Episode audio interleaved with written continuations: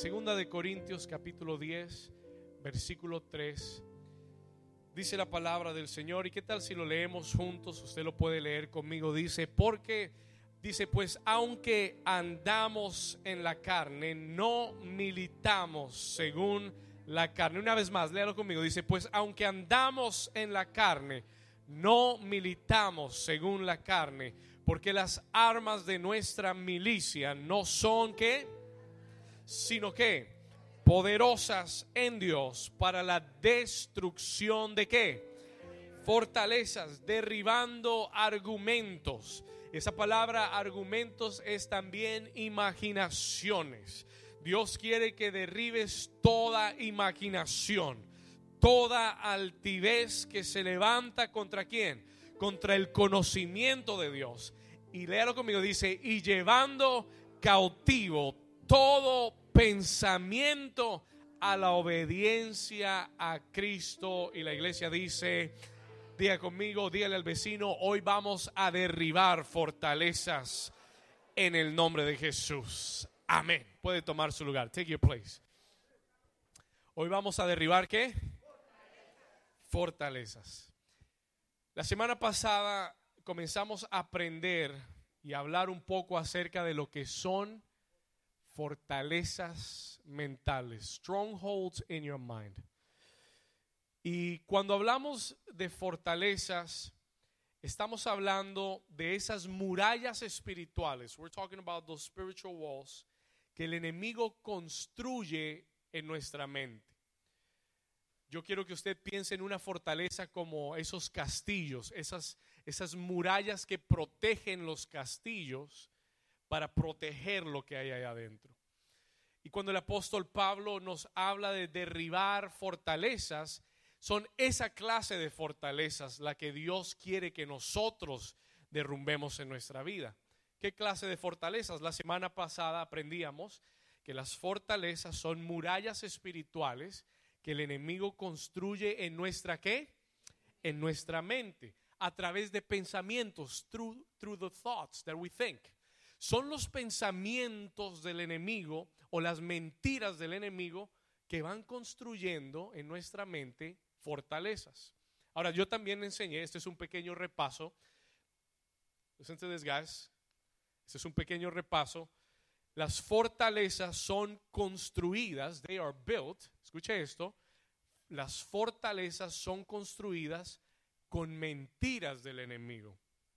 Es decir, que cuando el enemigo te habla o te trae un pensamiento que va en contra de la verdad de Dios, goes against the truth of God, y es una mentira, y tú lo aceptas.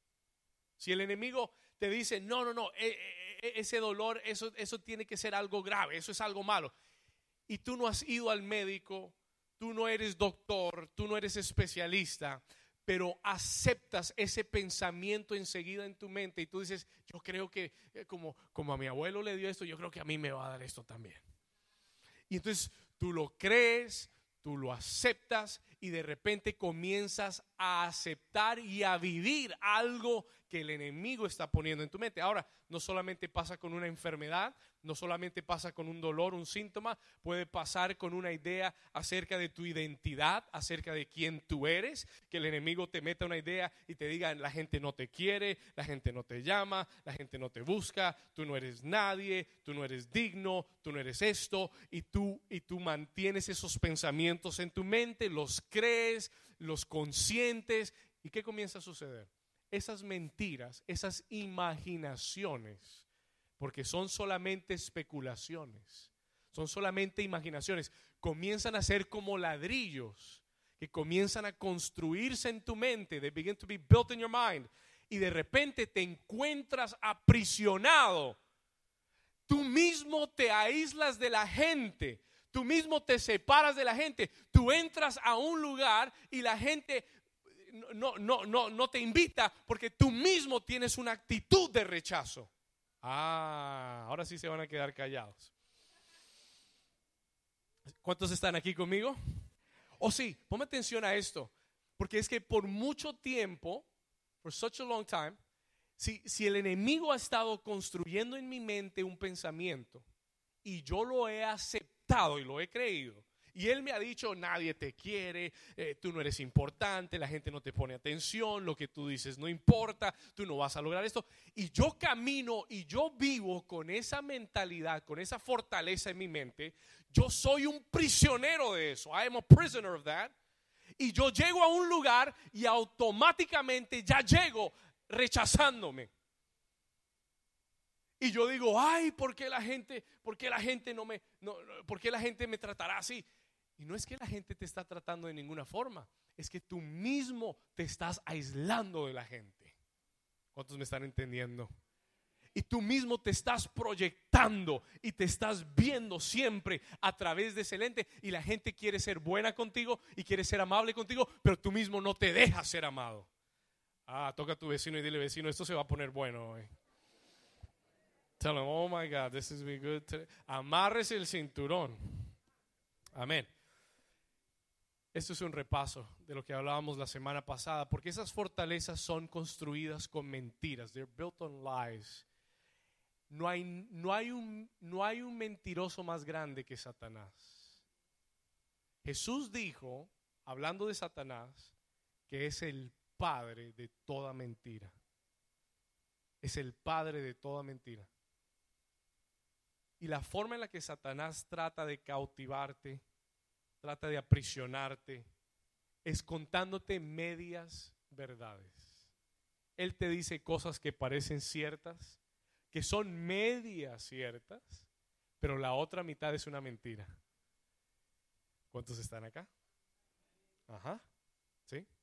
Hay cosas que tú experimentas y te dices, ah, mire lo que le pasó y todo el mundo es así. No, no, no, no, un momento. No, no, no. Yo pude haber tenido una mala experiencia, pero no quiere decir que todo el mundo es así. ¿Cuántos están acá? Y el diablo quiere que tú creas esa mentira, que tú te encierres en esa mentira y tenerte aprisionado basado en una mentira. ¿Cuántos están aquí todavía? Si no escucho esta enseñanza, óigala, está grabada. La semana pasada fue algo tremendo. Le estoy dando un pequeño repaso. Lo, otro que le enseñé la semana pasada es que nosotros aprendimos que Dios quiere que esas fortalezas sean derribadas. Eso es lo, lo que acabamos de leer aquí en Corintios. Miren lo que dice el versículo 4, verse 4. Si retrocedemos un versículo, dice, dice, porque las armas de nuestra milicia no son carnales, nosotros no, no, manipulamos, no tenemos armas carnales, sino poderosas en Dios para la destrucción de qué? Entonces Dios quiere derribar, no derribar, Dios quiere destruir las fortalezas en tu mente. Dígale, toque a su vecino y dígale, vecino, Dios quiere destruir, dígale, Dios quiere destruir toda fortaleza en tu mente. ¿Cuántos dicen amén? ¿Cuántos quieren que toda fortaleza caiga de su mente? I want them to come down. Déjeme decirle algo. La Biblia dice que Jesús dijo, Jesús dijo la escritura dice, yo vine para que tengas vida y vida en abundancia. Y hay mucho cristiano que va a ir al cielo, que conoce a Jesús, pero que no está viviendo una vida en abundancia. Está viviendo una vida en temor, en enfermedad, en escasez, en inferioridad, con complejos. Y está bien, porque tú puedes llegar al cielo así. You can get to heaven like that aporreado, pero llegas. Amén. Pero Dios quiere que llegues con una vida abundante. ¿Y sabe qué es lo que yo deseo para esta iglesia? You know what I want for this church? Yo quiero que esta iglesia sea una iglesia de vida abundante. Yo quiero que tú seas feliz, que tú prosperes. Yo quiero que tú tengas buena salud, que tengas buen ánimo, que conquistes, que tengas un negocio, que progreses, que ganes almas, que influyas a otros, que seas de bendición para otros. ¿Cuántos quieren ser así? Den un aplauso fuerte a Jesús entonces. Diga conmigo, mis armas no son carnales. Diga, sino poderosas en Dios. Y en esta mañana yo quiero llevarlo a un pasaje de la escritura muy poderoso para que nosotros aprendamos. Hoy quiero enseñarle, la semana pasada realmente no, no, no tuve el tiempo de enseñarle cuáles son esas armas espirituales que nos llevan a derribar fortalezas. Hoy quiero enseñarte cuáles son las armas espirituales. What are the spiritual weapons so that you can bring down the strongholds? Para que usted pueda derribar y destruir las fortalezas que lo han tenido atados y aprisionados. ¿Sabe que Jesús dijo en Lucas capítulo 4, él dijo que él ha, venido a libertar a los cautivos? Y hay, y hay cautivos y hay prisiones que no son físicas, hay prisiones que son mentales también. Amén. Así que Dios lo va a hacer hoy. Vamos a ir a eh, perdón, Marcos capítulo 9. Come with me to Mark chapter 9. Marcos capítulo 9, por favor, acompáñeme ahí. Y yo quiero que usted eh, vea esta historia conmigo. En el versículo 17, Lucas, Marcos capítulo 9.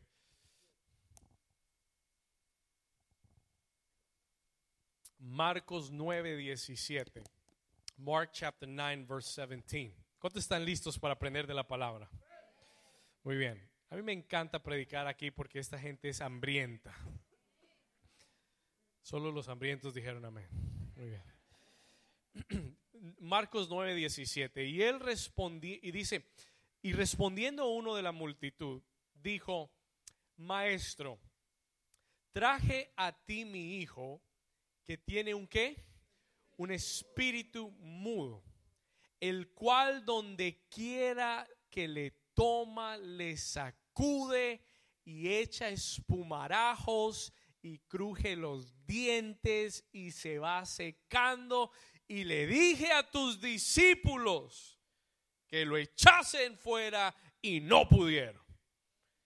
Y respondiendo él les dijo, oh generación incrédula, ¿hasta cuándo he de estar con vosotros? ¿Hasta cuándo os he de soportar? Traédmelo. Versículo 20, y se lo trajeron, y cuando el Espíritu vio a Jesús, sacudió con violencia al muchacho, quien cayendo en tierra se revolcaba echando espumarajos. Y versículo 21, y Jesús le preguntó al Padre y le dijo, ¿Cuánto tiempo? Diga conmigo, ¿cuánto tiempo? ¿Cuánto tiempo hace que le sucede esto? Y él le dijo, desde niño. Ahora, yo quiero que usted examine esto conmigo por un momento. I want you to examine the story with me for a moment. Examine esta historia conmigo por un momento. Un padre eh, lleva a su hijo, que ya no es un niño, es un muchacho, es un joven, y lo lleva ante Jesús y lo presenta ante sus discípulos. El muchacho está poseído. El muchacho tiene un espíritu mudo. No podía hablar. En la tradición judía, eh, los judíos pensaban, creían, que el peor espíritu que podía poseer a un hombre era el espíritu mudo. Porque si el hombre no podía hablar y no podía declarar y no podía decir la palabra, era muy difícil que ese espíritu saliera. Y para él esto era una imposibilidad. Diga conmigo, imposibilidad. Y mire lo que dice acá. Ponle atención. Vamos al versículo 18 una vez más. We're going to come to verse 18 one more time. Mire lo que dice. Mire la descripción del Padre hacia Jesús acerca del Espíritu. Dice, el cual donde quiera que le toma, le sacude. Escuche esto.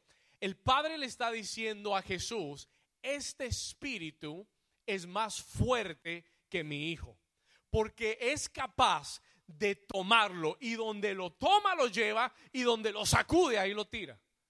¿Cuántos me están entendiendo? Él está diciendo, ya mi hijo no tiene control de esto. Y ni aun tus discípulos queriendo sacarlo lo pudieron sacar. ¿Y sabe lo que yo estoy viendo ahí en esa descripción? You know what I am seeing in this description? yo estoy viendo una fortaleza. I am seeing a stronghold. Porque ¿qué es una fortaleza? What is a stronghold? Es algo que aunque tú quieras controlar y que aunque tú quieras dominar, te controla a ti. It controls you. Hay gente que tiene reacciones que no pueden controlar. ¿Se ha dado cuenta? ¿Conoce a alguien así? Usted dice la cosa incorrecta y la reacción es desmedida. ¿Estamos acá? Y usted se pregunta por qué. You ask yourself why. ¿Por qué hay situaciones en tu vida, adicciones en tu vida? ¿Por qué hay cosas eh, en tus emociones que cuando te tocan, when they touch you, you cannot control them? No los puedes controlar. Porque hay una fortaleza construida alrededor de eso en tu vida. Y aunque tú quieras, pierdes el control. Alguien, alguien le ha pasado, solamente a mí. Gloria a Dios. Todos ustedes oren por mí al final de la reunión, que no levantaron la mano. Glory to God. Escúcheme, esto es una realidad. This is a reality.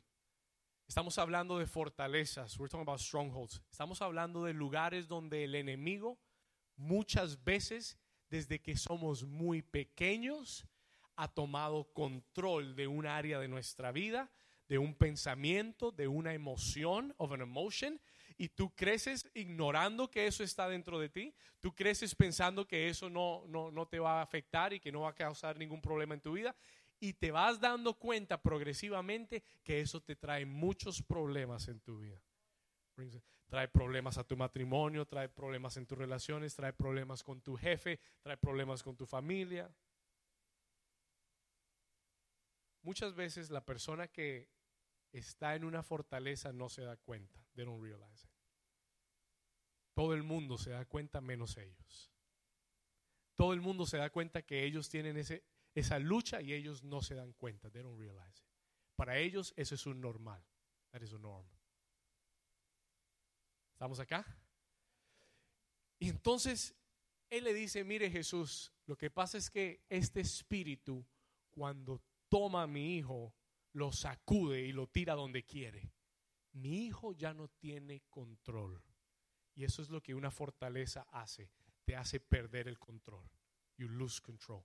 Por eso hay fortalezas de adicciones. Ya tú no tienes el control. Ahora esa fortaleza te domina. ¿Estamos acá? Por eso hay fortalezas de, de contienda, de ira. Tú no lo controlas. Ahora eso te controla.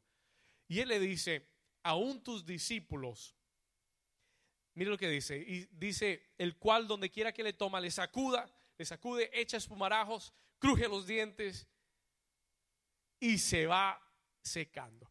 Y, le, y dije a tus discípulos que lo echasen fuera y no pudieron. They couldn't do it. Diga conmigo fortalezas. Ahora lo más fuerte, diga fortalezas. Versículo 20, verse 20. Por favor, ven aquí conmigo. Porque yo quiero que usted Mire este detalle. Dice que se lo trajeron a Jesús. They brought him to Jesus. Se lo trajeron a Jesús. Y cuando el espíritu ese vio a Jesús, sacudió con violencia al muchacho, quien cayendo en tierra se revolcaba echando espumarajos. Ahora, yo tengo un pequeño detalle que contarle. I've got a small detail to tell you. Esto no era lo normal con la mayoría de los demonios que se encontraban con Jesús. ¿Sabe qué era lo normal? Que los demonios salieran huyendo. Cuando usted lee los evangelios, usted se va a dar cuenta que cuando un demonio se le acercaba a Jesús o Jesús se le acercaba a un demonio, el demonio le decía, ¿será que puedo salir ahora o salgo más tarde? ¿Quieres que vaya donde los cerdos o voy donde los perros o los gatos? ¿A dónde voy? Escúcheme, pon atención. ¿Por qué? Porque esos demonios no tenían la jerarquía ni tenían la fortaleza, ni tenían el poder para resistir. Pero no estamos hablando aquí de cualquier espíritu. Estamos hablando de una que. No lo escuché, estamos hablando de una fortaleza. We're talking about a stronghold. Y por eso en, en Efesios 6 el apóstol Pablo habla y dice que la estructura del enemigo tiene jerarquías, principados, potestades, gobernadores de tinieblas. No todos los, no todos los espíritus malignos están en el mismo nivel. No todos los demonios están en, en el mismo nivel o el mismo rango. Hay demonios más fuertes que otros. ¿Cuántos dicen amén? Sí, hay espíritus mucho más fuertes de quebrantar que otros. Y yo sé que este espíritu no era normal porque normalmente los demonios salían huyendo, pero este sacudió al muchacho y todavía estaba ahí metido. Ahora, Póngale atención a la siguiente pregunta. Please pay attention to this question. Versículo 21.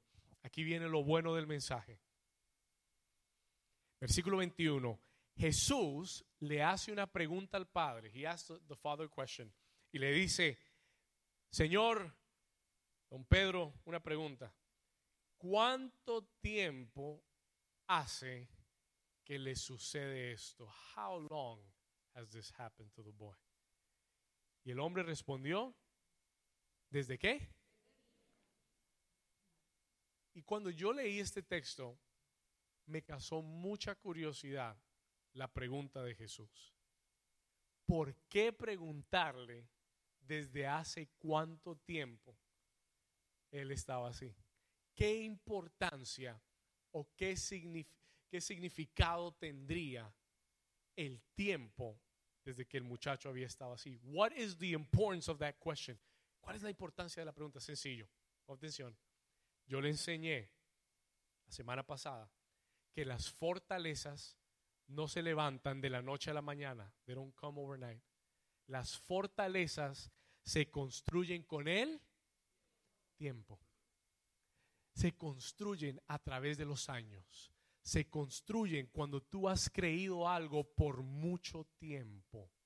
Entonces ya eso está apoderado de tu vida. No es algo que creíste que te contaron ayer y lo creíste hoy. No, es algo que tú has creído desde que eras pequeño. Es algo que has creído por años y ahora está cimentado y fortalecido en tu mente. ¿Cuántos están aquí? ¿Cuántos me están entendiendo?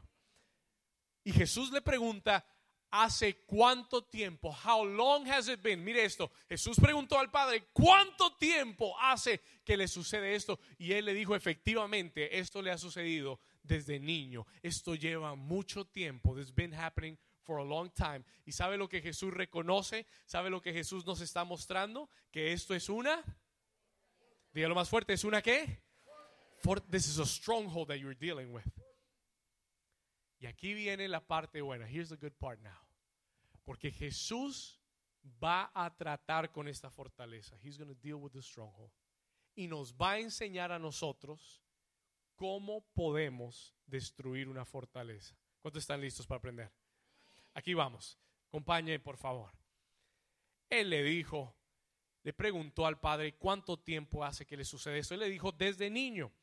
Y el padre le añade, versículo 22, y le añade, el padre le dice, y muchas veces le echa en el fuego y en el agua para matarle. Pero, escuche esto, pero si puedes hacer algo, ten misericordia de nosotros. ¿Y qué? Pregunta, question, despiértese aquí, pregunta. ¿Creía este padre que Jesús podía sanar a su hijo?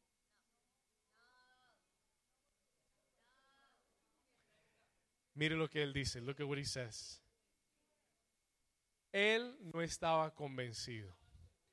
Él verdaderamente no lo creía. He didn't believe it. Él dijo, él dijo, si puedes hacer algo, if you can do anything, si puedes hacer algo, ten misericordia de nosotros y ayúdanos. Ahora escúcheme bien. Cuando este hombre dijo eso, when that man said that, Jesús reconoció cuál era la fortaleza que los tenía atados. Jesus recognized the stronghold that had them captive. Cuando él dijo, si puedes hacer algo, entonces, Dios, si tú puedes hacer el milagro, bueno, entonces, lo que tú quieras, Señor. ¿Ha orado así alguna vez? Eso no es fe. That is not faith. Eso se, eso se llama, eh, eso es, eso es tirando al aire a ver qué cae. ¿Verdad? Escúcheme bien. Jesús reconoció que había en él, en el Padre. Escuche esto. Reconoció que en el Padre había una fortaleza. There was a stronghold in the Father. Y por eso la, la siguiente declaración de Jesús, versículo 23, acompáñeme acá, verse 23. Y Jesús le dijo, ¿si qué? Si puedes creer, al que cree, todo le es posible. ¿Cuántos dicen gracias, Señor?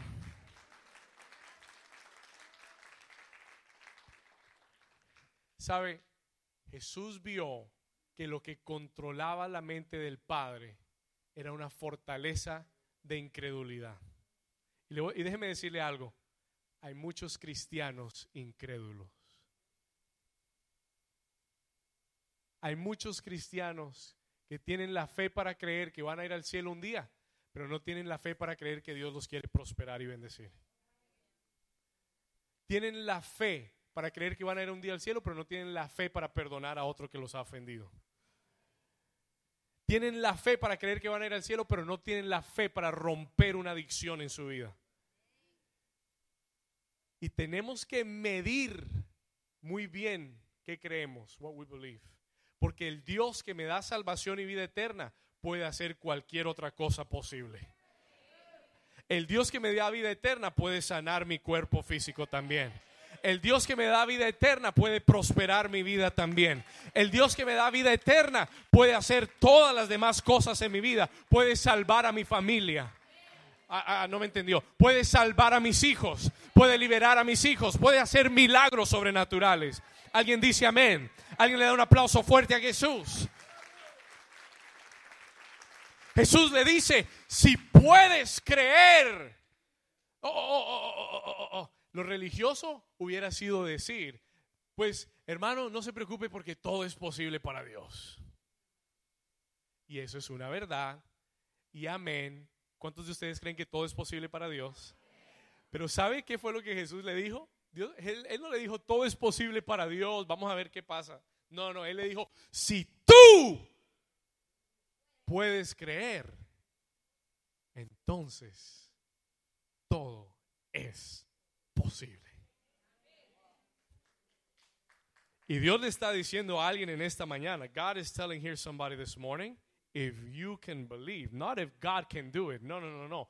No si Dios puede hacerlo, no. Si tú puedes creerlo, entonces será posible. Alguien le da un aplauso al Señor. Dígale a su vecino, vecino, si lo puedes creer, será posible. ¿Sabe, ¿Sabe lo que Jesús está haciendo? You know what Jesus is doing? Anote esto, por favor. aquí va la primera arma espiritual. Here's the first spiritual weapon. Yo quiero que usted la note porque Jesús está comenzando a destruir una fortaleza. He's beginning to destroy a fortress, a stronghold. ¿Y sabe cómo lo está haciendo? Número uno, por favor, anote esto. ¿Sabe cómo caen las fortalezas? Con la revelación de la palabra de Dios. ¿Sabe qué es lo que comienza a destruir una fortaleza en tu vida? El que tú tengas una revelación de lo que Dios está diciendo. Mm, se, lo, se, lo, voy a explicar un poco. I'm going to explain it to you for a minute. Una vez más, ¿qué es lo que qué es una fortaleza? Es una mentira que el enemigo ha construido en tu vida. ¿Y cómo se destruye una mentira? Con una verdad de Dios. ¿Alguien está acá? Se lo repito. I need you to talk to me, guys. Escúcheme. ¿Cómo se destruye una mentira? ¿Con una qué? Con una verdad de Dios. With a truth from God. Tú no puedes destruir mentiras del enemigo con, con, con tu fuerza mental. Tú no puedes decir, no, no, no, yo estoy sano, yo estoy sano, yo estoy sano, no, yo estoy sano, yo estoy sano, yo estoy sano, yo estoy sano, yo estoy sano. Eso no tiene poder. That has no power. Hacer una declaración positiva no tiene poder. Declarar la palabra de Dios tiene poder. Declarar lo que Dios dice sí tiene poder. That has power. Alguien dice amén. Entonces, el primer arma para destruir una fortaleza es tener una revelación. To have a revelation of the word of God, de la palabra de Dios. Ahora, no es oír la palabra de Dios lo que te hace libre. Jesús dijo, Jesus said, anote esta cita, Juan 8:32. Él dijo, conoceréis la verdad y la verdad os hará que. Él no dijo, oiréis la verdad y la verdad os hará libres. Él no dijo, irás a New Season el domingo, escucharás la palabra y la palabra te hará libre. No, él dijo, conos, diga conmigo, conoceréis. Hay una diferencia entre oír y conocer. ¿Cuántos dicen amén? Yo he oído acerca del presidente Trump, pero no conozco al presidente Trump. Y hay una diferencia muy grande. There's a big difference. Y hay mucha gente que ha oído la palabra, pero tienes que conocer la palabra. ¿Cuántos están acá todavía? Díganle a su vecino, vecino, tienes que conocer la palabra. Come on, tell him, tell him, you gotta know the word. Dígale, tienes que conocer la palabra. Pastor, ¿quién es la palabra? Jesús dijo, yo soy el verbo hecho carne. Yo soy el pan que descendió del cielo. Jesús mismo es la palabra de Dios. ¿Alguien dice amén? Y cuando tú tienes una revelación, when you have a revelation, que no es algo que simplemente oyes y dices, ay, amén, amén, amén, pastor, amén. ¿Sí? Que no es algo que simplemente porque suena bien, tú dices, bueno, gloria a Dios, sí, el que cree todo lo es posible. Hay un momento, there is a moment, atención acá, hay un momento en el que la palabra se hace carne para ti. Hay un momento que tú estás atravesando algo en tu vida y oyes algo y eso que oyes, wow, eso es lo que quiere decir. That's what it means. Y tú ya no lo estás oyendo, ahora lo estás conociendo. Y es esa palabra revelada la que destruye la mentira que el diablo te había construido. Ay, toda la vida no que tú no eres nadie, que tú estás solo, que tú no puedes. Y lees ese versículo Filipenses 4:13, todo lo puedo en Cristo porque Él me fortalece. Y de repente tú lo habías dicho mil veces, pero un día te levantaste y esa palabra se reveló a tu espíritu y tú dijiste, ¿sabe qué? Satanás, hasta aquí llegaste con tus mentiras, porque yo todo lo puedo en Cristo porque Él me fortalece, Él me da su fuerza, voy a vencer, voy a conquistar. Mayor es el que está en mí que el que está en el mundo, Él vive dentro de mí. And all of a sudden your world shifts. Tu mundo cambia. ¿Por qué? No porque oíste la palabra, pero porque conociste la verdad. ¿Cómo se destruyen fortalezas? Con la revelación de la qué? Talk to me. ¿Con la qué? Con la revelación de la palabra de Dios. Conoceréis la verdad y la verdad os hará libres. Escúcheme bien el Padre va donde Jesús y le dice, si puedes hacer algo, entonces ten misericordia y ayúdame. Y Jesús le dice, si puedes creer, al que cree todo le es posible. ¿Sabe por qué le dice eso? Porque él vio que había una fortaleza, que ese hombre había visto a su hijo tanto tiempo cautivo que él ya no creía que él podía ser libre. Hay gente que ha estado tanto tiempo en una situación que ya no cree que puede salir. ¿Estamos acá? Hay gente que ha estado tanto tiempo con la, peleando contra la escasez y luchando para tener un mejor, una mejor economía y no han podido tantos años y ya tú no crees que lo puedes hacer. Y Jesús al ver la incredulidad le da una revelación personal, gives him a personal revelation y le dice y le dice, mira, al que cree todo le es posible. Y de repente esa fortaleza comenzó a derrumbarse. ¿Cuántos me están entendiendo?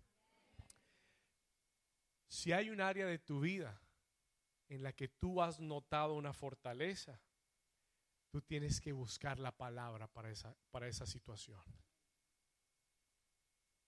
¿Cuántos están acá? Hay gente que lucha con la culpabilidad. Se sienten culpables por algo que hicieron en su vida.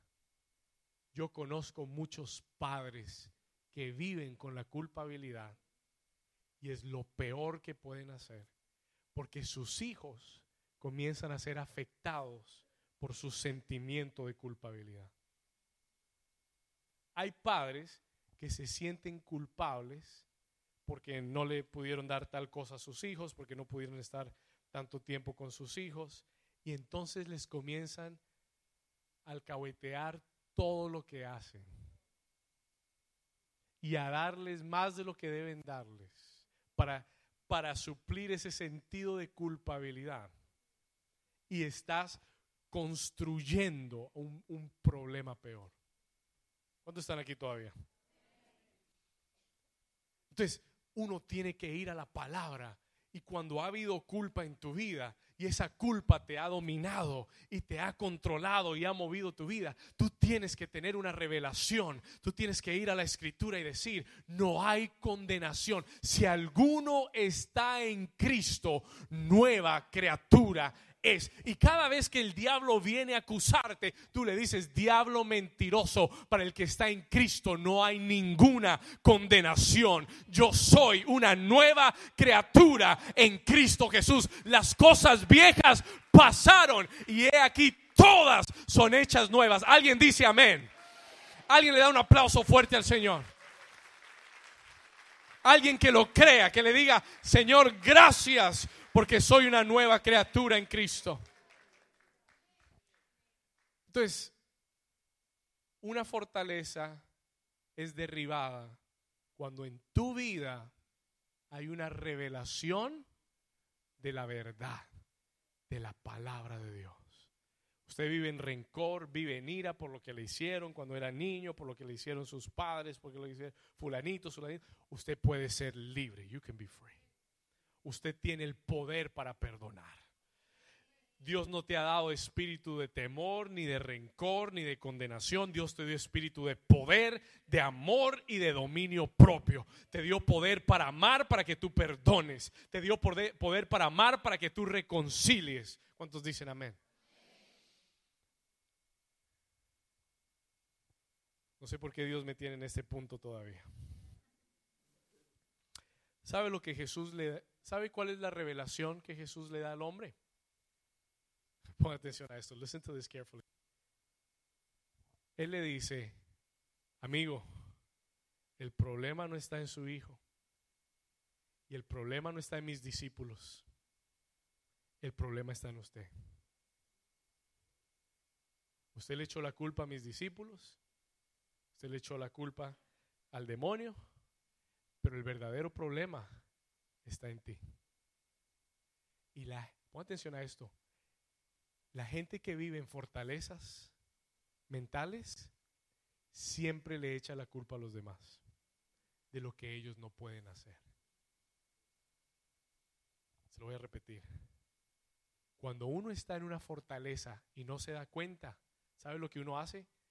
Le echa la culpa a los demás.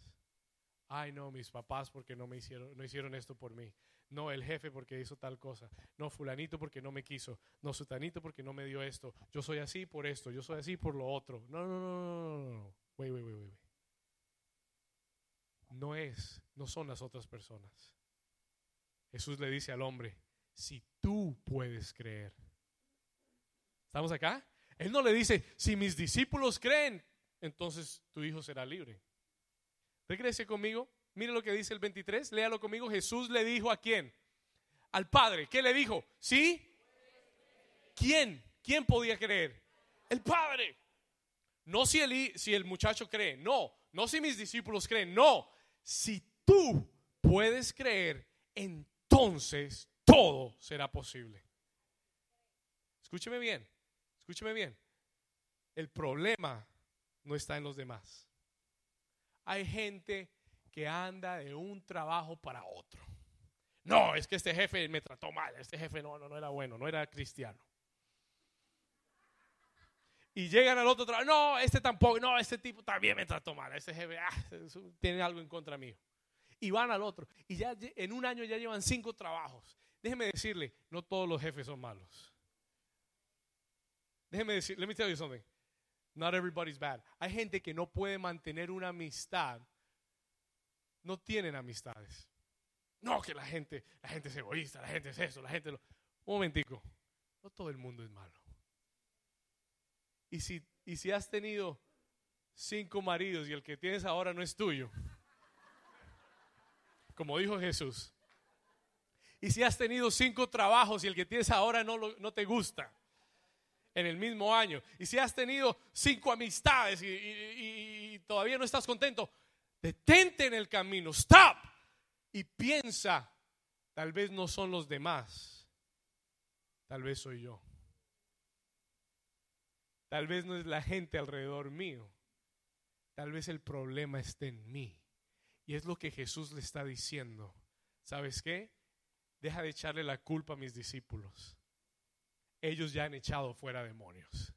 Deja de echarle la culpa a tu hijo. Deja de echarle la culpa a las circunstancias. Asume la responsabilidad. Si tú crees, entonces será posible tu liberación. Alguien dice amén. Alguien da un aplauso al Señor por eso.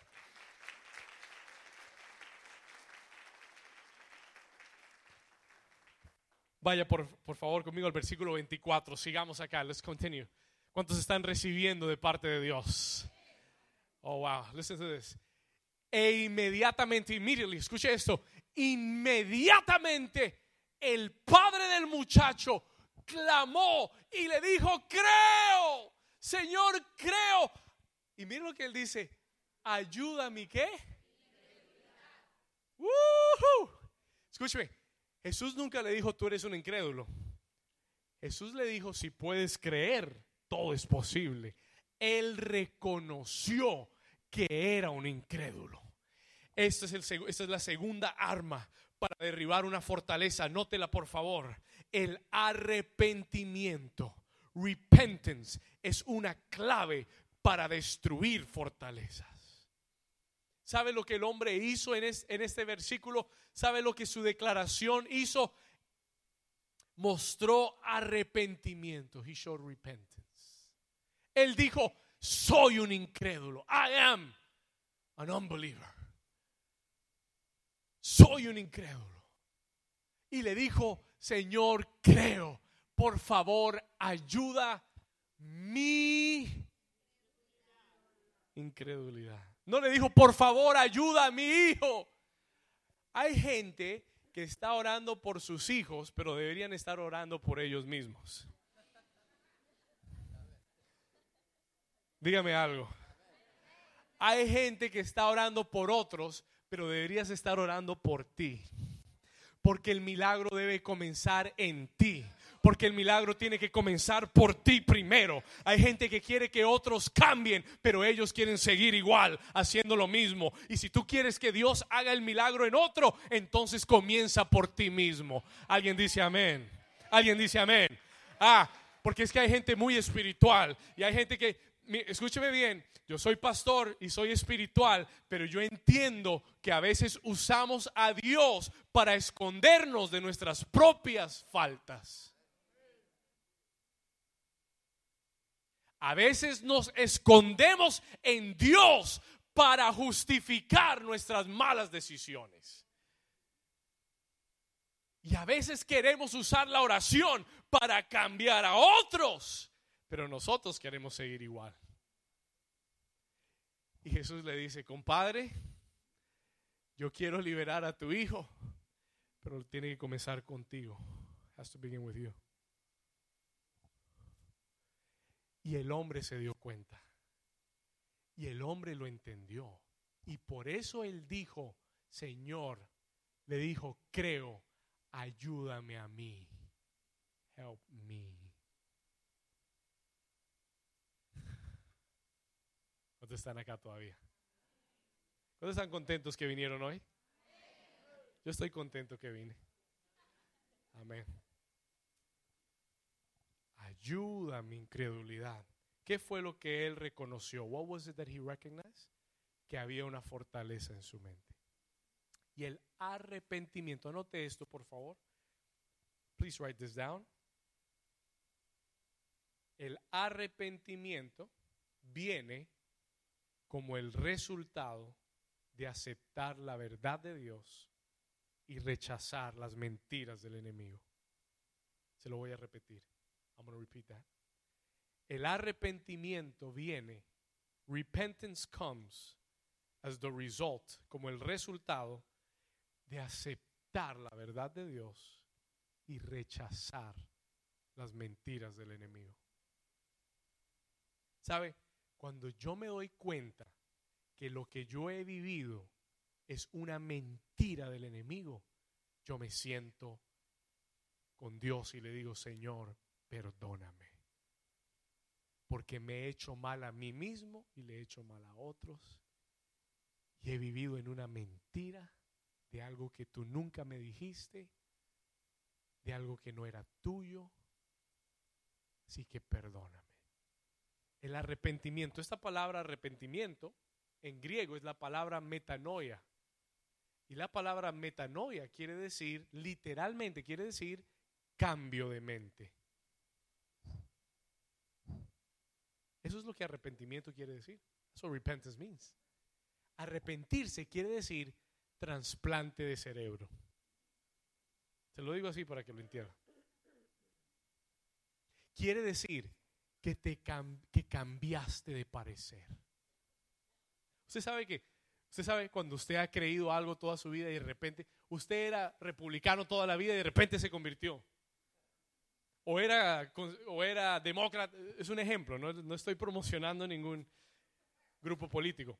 Pero quiero decir, usted ha sido algo toda su vida, ha creído en algo toda su vida y de repente usted cambia radicalmente. You change radically. ¿Qué es eso? Arrepentimiento. ¿Por qué? Porque cambiaste de mente, cambiaste de parecer. El arrepentimiento es cuando nosotros rechazamos lo que habíamos creído tanto tiempo que era una mentira y aceptamos la verdad de Dios. Eso destruye fortalezas. Escúcheme acá. Listen to this. Cuando tú cuando tú aceptas la verdad de Dios y sabes que ya no tienes que ser esclavo de ninguna pastilla, de ninguna sustancia, que no tienes que ser esclavo del alcohol, del cigarrillo, de ninguna droga, que no tienes que ser esclavo de la ira, del rencor, de la falta de perdón, que no tienes que vivir con limitaciones en tu vida, barreras, límites, rechazo, inferioridad, inseguridad, y tú, y tú reconoces que esa no es la vida que Dios tiene para ti, hay arrepentimiento. There is repentance. Y entonces las fortalezas comienzan a caer. Y tú comienzas a vivir otra vida. Escúcheme bien. Yo miro mi propia vida. Y yo digo, ¿sabe qué? Yo tengo todas las, o tenía todas las posibilidades para haber sido una persona resentida, una persona eh, amargada, una persona eh, iracunda. ¿Por qué? Porque todos nosotros crecemos con situaciones adversas. Y el diablo nos alimenta la mente. Y te dice, tus papás no te quisieron, tus papás te abandonaron, mira esto, mira esta situación, no tienes lo suficiente. Y con tanta adversidad, uno puede crecer y ser una persona amargada, resentida, odiosa, ¿ah? y estar contando lo que te hicieron, todo lo malo que te han hecho. ¿Cuántos conocen gente así? Que viven, viven recordando todo lo malo que les hicieron. Todas las formas. Y si, siempre que piensan en la persona, ah, lo que me hizo fulanito de tal. Ah". Y lo recuerdan y lo reviven. Ah, yo me recuerdo, ah, como si fuera ayer. Usted se ríe porque lo ha dicho. Escúcheme acá, listen to me. Pero sabe, eso va construyendo fortalezas. Yo le doy gracias a Dios porque en mi vida personal yo he conocido a Jesús y la verdad de Dios la he tomado personal. Y sabe que yo he decidido perdonar y no amargarme la vida. El que se quiera amargar, que se amargue. Yo voy a ser feliz en Cristo. Como decía Jen, amén. Soy feliz en... Si usted es feliz en Cristo, den un aplauso fuerte. Si usted es un amargado, no aplauda. Escuche, y uno tiene que tomar esa decisión. You gotta make that decision. Y usted tiene que tomar la decisión de decir, no voy a permitir que esa fortaleza se quede en mi mente. That, that stronghold remains in my mind. El arrepentimiento. Diga conmigo, el arrepentimiento destruye fortalezas. Diga conmigo, la revelación de la palabra de Dios destruye fortalezas. Ahora escuche bien, este hombre le dice, Jesús, creo, por favor, ayuda mi incredulidad. Versículo 25. Y cuando Jesús vio que la multitud se agolpaba, ¿qué hizo entonces? ¿Qué hizo después de que el hombre reconoció y se arrepintió? ¿Qué hizo Jesús? Voy a decirle algo. Hay cosas que Dios no puede reprender en tu vida hasta que tú te arrepientas. Se lo voy a poner de esta forma. Hay cosas que Dios no puede solucionar en tu vida hasta que tú no te arrepientas de ellas. Dios no puede liberarte de tus amigos. Él solo puede liberarte de tus enemigos. El problema es que hay mucha gente que anda de amigo con lo que debería ser su enemigo.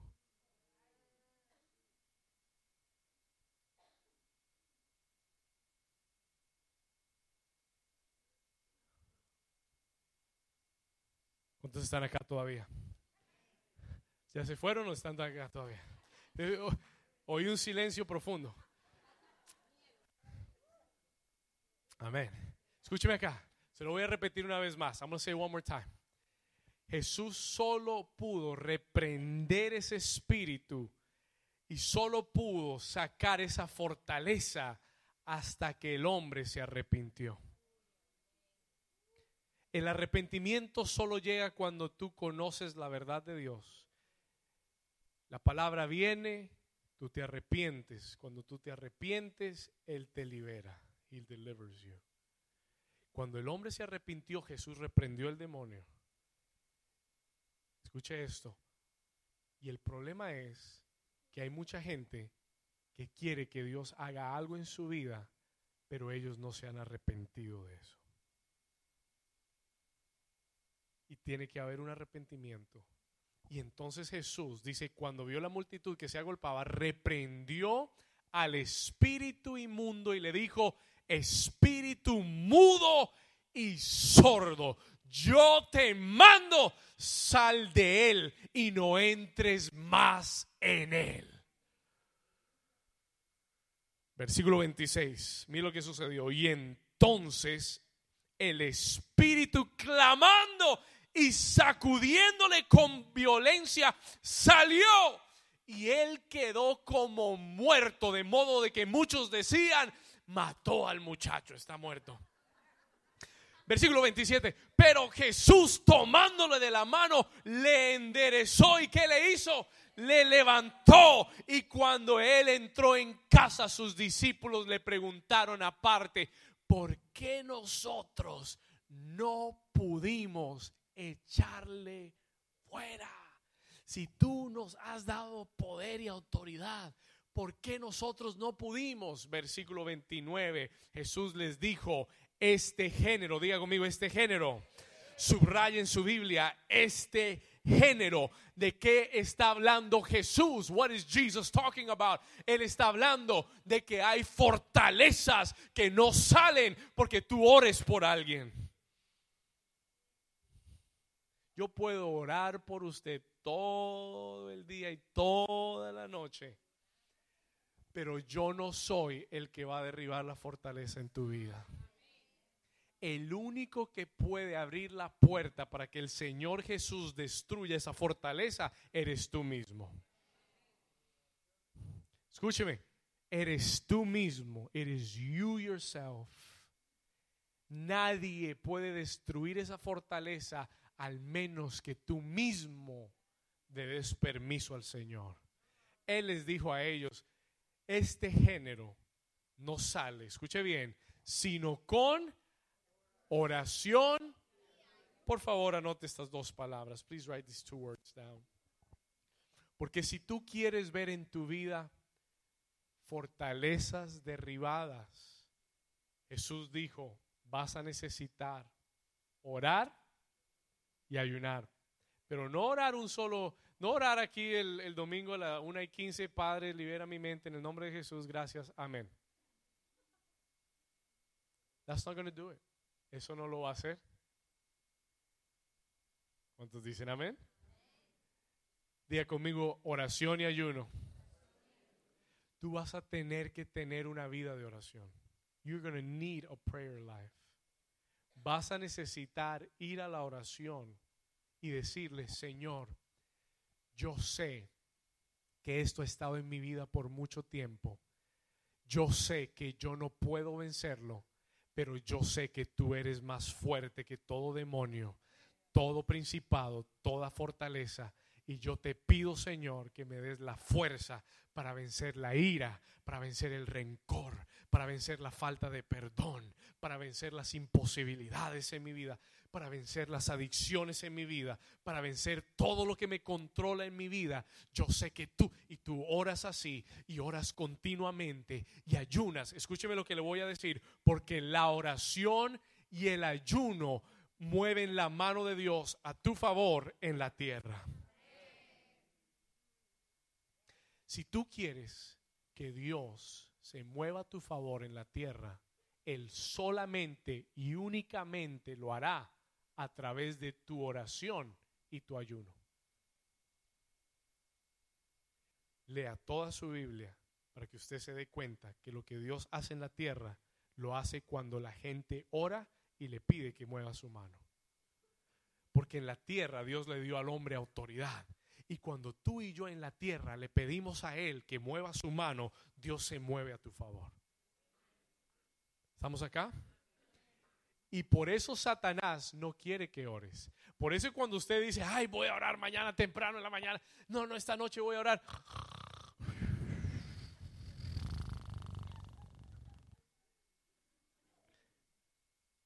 Le cayó la fortaleza de sueño. Y, ¿Cuántos les ha pasado? A mí me ha pasado. It's happened to me. Usted vaya a jugar un partido de fútbol, nada se opone. Todo el mundo, vamos, vamos, vamos, y lo llevan. Usted diga, voy a orar. Es como que el infierno dijera, no lo voy a dejar orar. Usted diga, voy a ayunar. Le da mareo, le da vómito, le duele la cabeza. Ese día le llegó el familiar de que nunca lo visitaba, le llegó desde, desde la China a visitarlo. ¿Cuántos están acá? ¿Estamos acá? ¿Por qué, pastor? Why? Sencillo. Porque el diablo sabe el poder tan grande que hay. Jesús dijo, el apóstol Pablo dijo en Corintios, lo acabamos de leer, porque las armas de nuestra milicia no son carnales, sino son qué? Poderosas en Dios. ¿Para qué? Para destrucción. Y Jesús dijo, este género no sale sino con ayuno con oración y ayuno. ¿Por qué? Porque estas armas son poderosas para la destrucción de fortalezas. ¿Tú quieres ver una fortaleza derribada en tu vida? Comprométete a la oración. Comprométete a orar. Yo creo que los cristianos deberían orar más y quejarse menos. Amén. Creo que deberíamos orar más y preocuparnos menos. Creo que deberíamos orar más y dar menos vueltas para que viéramos más respuestas de Dios. Quiero terminar en esta mañana. Escriba esto, el ayuno y la oración. La oración y el ayuno son armas poderosas para destruir fortalezas. El Señor dijo, clama a mí y yo te responderé. Si tú oras, yo te respondo. If you pray, I will answer you. Yo quiero que usted entienda que no hay poder en el infierno que pueda detener el poder del ayuno y la oración. There is no power in hell. There is no power in hell that can stop fasting and prayer. Usted necesita que Dios meta la mano en algo, ore y ayune. Déjese de estar viendo, ah, de estar oyendo a Paquita la del barrio y estar comiendo chitos mientras ves Netflix. Amén. Ese era un consejo adicional.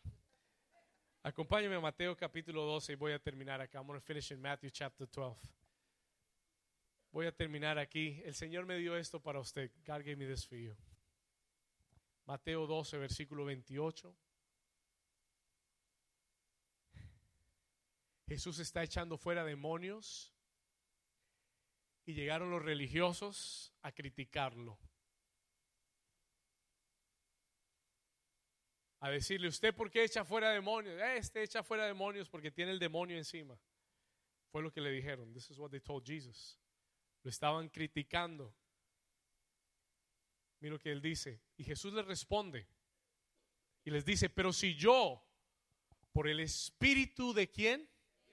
¿Cuántos aquí tienen el Espíritu de Dios? Mira lo que él dice. Si yo por el Espíritu de Dios echo fuera los demonios, ciertamente ha llegado a vosotros el reino de Dios. ¿Cuántos dicen amén a eso? Versículo 29, pónganle atención.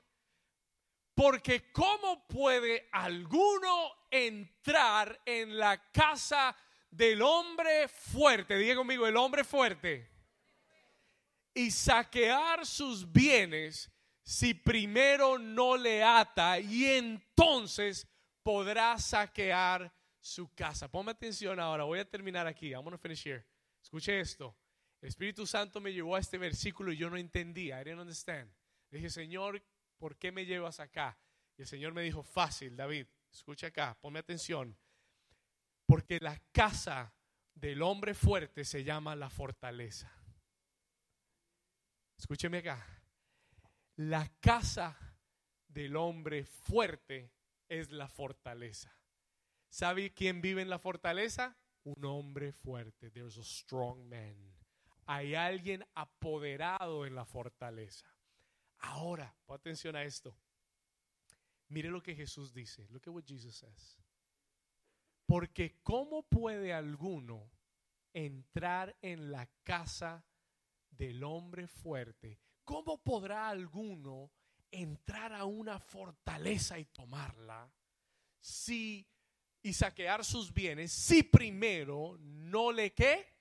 Le ata y entonces podrá saquear su casa. Y esa palabra atar va unida con la que Pablo dijo llevando cautivo o atando todo pensamiento. Y yo le dije, Señor, por favor, revélame lo que esto quiere decir. I said, Lord, reveal to me what this means.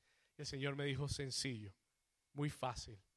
La única forma en que alguien puede vencer al hombre fuerte es si es más fuerte que él. Ahora escuche esto. Una vez más, pay attention. La única forma, atención, dígale a su vecino, vecino, pon atención. Escúcheme acá. Aquí va para que se lo lleve, para que se lleve esto a su casa hoy. Escúcheme acá. La única forma que tú puedes vencer al hombre fuerte, a un hombre fuerte, es si eres más fuerte que él, es if you're stronger than him. ¿Y sabe lo que el Señor me dijo? Me dijo, David, si mi espíritu va contigo, entonces no habrá hombre fuerte que pueda resistirte. El Señor me dijo, yo soy el hombre más fuerte que hay. Y por eso en el versículo 28 él dijo, verse 28, retrocede un versículo, pero si yo por el espíritu de quién? Si yo por el espíritu de Dios echo fuera los demonios, entonces el reino de los cielos ha llegado a vosotros. Versículo 29. Entonces cuando el Espíritu de Dios está en ti, Él es el que va contigo. Atas al hombre fuerte y tomas el control de tu vida una vez más y la posesión de todo lo que es tuyo. Alguien dice amén. Alguien le da un aplauso fuerte al Señor. Alguien lo entendió. Póngase de pie conmigo y vamos a leer primera de Juan 4:4. El apóstol Juan dijo, hijitos, vosotros sois de Dios. Hijitos, vosotros sois de Dios. Y lo habéis, ¿qué? No lo escuché. Una vez más. Hijitos, vosotros sois de quién? ¿Cuántos aquí son de Dios? Vamos, levante sus manos al cielo conmigo. Mira lo que el Señor te dice, hijitos, vosotros sois de Dios y los habéis que. Léalo conmigo, porque mayor es el que está en vosotros que el que está en el mundo. Alguien dice amén. Alguien le da un aplauso fuerte al Señor.